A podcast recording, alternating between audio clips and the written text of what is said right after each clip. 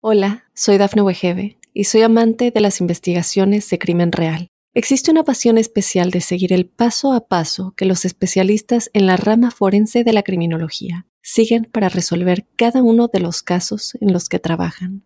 Si tú, como yo, eres una de las personas que encuentran fascinante escuchar este tipo de investigaciones, te invito a escuchar el podcast Trazos Criminales con la experta en perfilación criminal, Laura Quiñones Orquiza en tu plataforma de audio favorita. Muy buenos días a toda nuestra audiencia de Tu Mundo Hoy. Hoy es lunes 19 de febrero del año 2024 y por aquí te dejo los titulares más importantes hasta el momento. Reembolsos. Vienen con menos dinero en la temporada de impuestos 2024. Nueva ronda de tormentas invernales azota a California. Arizona le sigue los pasos a Texas y Florida con ley antiinmigrante. Matan a dos policías y un bombero en incidente de abuso doméstico. Miles de personas protestan contra el presidente de México en marcha por la democracia. Cinco errores más comunes al hacer dieta. Hola, ¿qué tal amigos de Tu Mundo Hoy? Mi nombre es Cristel Escobar y de inmediato comenzamos con las informaciones. Los contribuyentes que aguardan su reembolso de impuestos para la temporada 2024 enfrentarán una disminución significativa este año, con reembolsos que pueden ser hasta un 29% inferiores a los del año anterior. Hasta mediados de febrero, el IRS reporta que el reembolso promedio es de 1.395 dólares, una baja notable desde los 1.963 dólares promedio del año pasado, lo que representa una diferencia total de 568 dólares. Por su parte, la vocera del IRS en California, Ivian Cervonés, explicó que la reducción en los montos de los reembolsos se debe principalmente a tres factores. En primer lugar, ella resalta que se debe al fin de las ayudas tributarias introducidas durante la pandemia. El segundo factor se debe a una disminución en el número de familias y contribuyentes elegibles para ciertos créditos. Y por último, ella señala la falta de reclamación de créditos tributarios disponibles. Así que todos a tomar en cuenta estos factores para no sorprendernos en el momento de realizar nuestros impuestos. Por otro lado, tenemos que la más reciente de una serie de húmedas tormentas invernales llegó el pasado domingo al norte de California, lo que desató avisos de los meteorólogos ante posibles inundaciones, caídas de granizo, fuertes vientos e incluso breves tornados a medida que el sistema se desplaza hacia el sur en los próximos días. Las ráfagas de viento superaron los 48 kilómetros por hora en Oakland y San José, mientras un leve frente frío le abría paso el sábado a una tormenta más potente que ganará fuerza a principios de esta semana, dijo el meteorólogo Bryden Murdoch de la Oficina del Servicio Meteorológico Nacional en San Francisco. Asimismo, afirmaron que la costa central de California está en riesgo de inundaciones significativas, con hasta 12 centímetros de lluvia prevista para muchas áreas. Esperamos que estas ráfagas y lluvias no causen daños mayores a la población.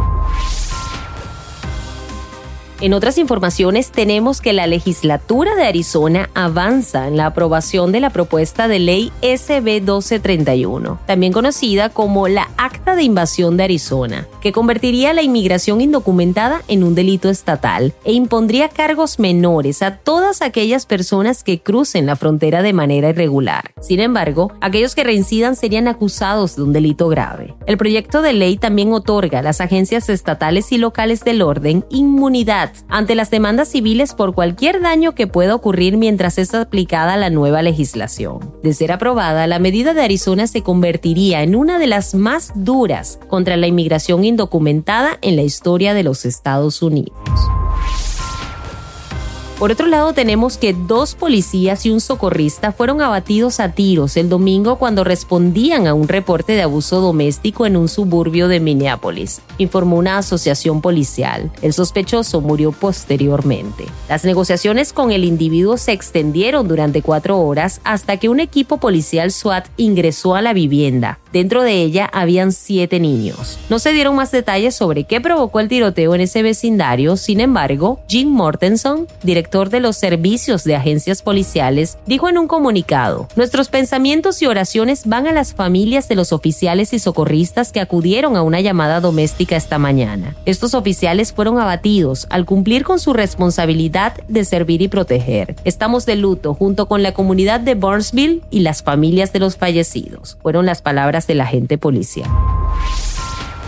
Por su parte, miles de manifestantes vestidos de rosa marcharon el domingo por ciudades de México y el extranjero, en lo que llamaron una marcha por la democracia, en contra del partido gobernante de ese país antes de las elecciones del 2 de junio. Las protestas fueron convocadas por los partidos de oposición a AMLO y en ellas se abogó por las elecciones libres e imparciales en la nación latinoamericana y se criticó la corrupción. Organizadores del evento manifestaron que alrededor de 700.000 personas se concentraron en el zócalo de la Ciudad de México mientras que la Secretaría de Gobierno estimó que a la marcha por la democracia que se realizó este domingo asistieron solo 90 mil.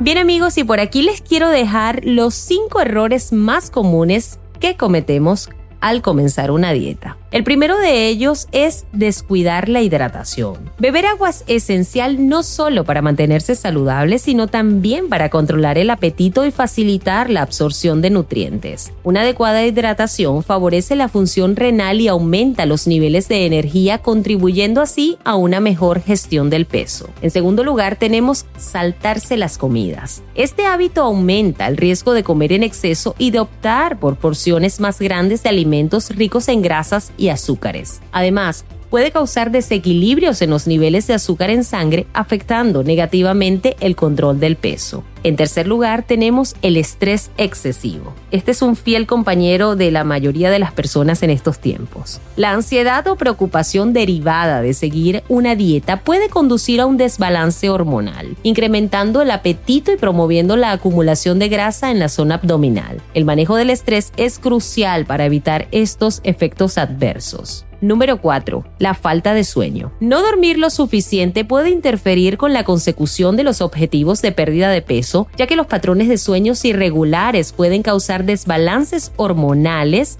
elevar los niveles de estrés y aumentar la preferencia por alimentos ricos en azúcares refinados. Y por último, el establecimiento de metas demasiado exigentes. Señores, no seamos tan duros con nosotros mismos. La pérdida de peso es un proceso que debe ser gradual y considerar los requerimientos nutricionales individuales, teniendo en cuenta factores como la edad y el estilo de vida, es recomendable que siempre consultemos con el médico especialista para establecer objetivos realistas y personalizados. Todos estos errores pueden sabotear los esfuerzos por perder peso y afectar negativamente la salud general. Así que muchísimo cuidado con esto.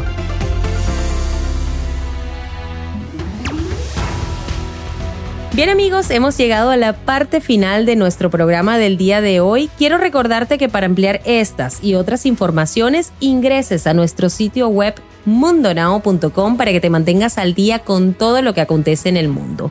Para mí ha sido un placer acompañarlos en la mañana de hoy. Mi nombre es Cristel Escobar y en nombre de todo el equipo de Tu Mundo Hoy te deseamos un feliz lunes.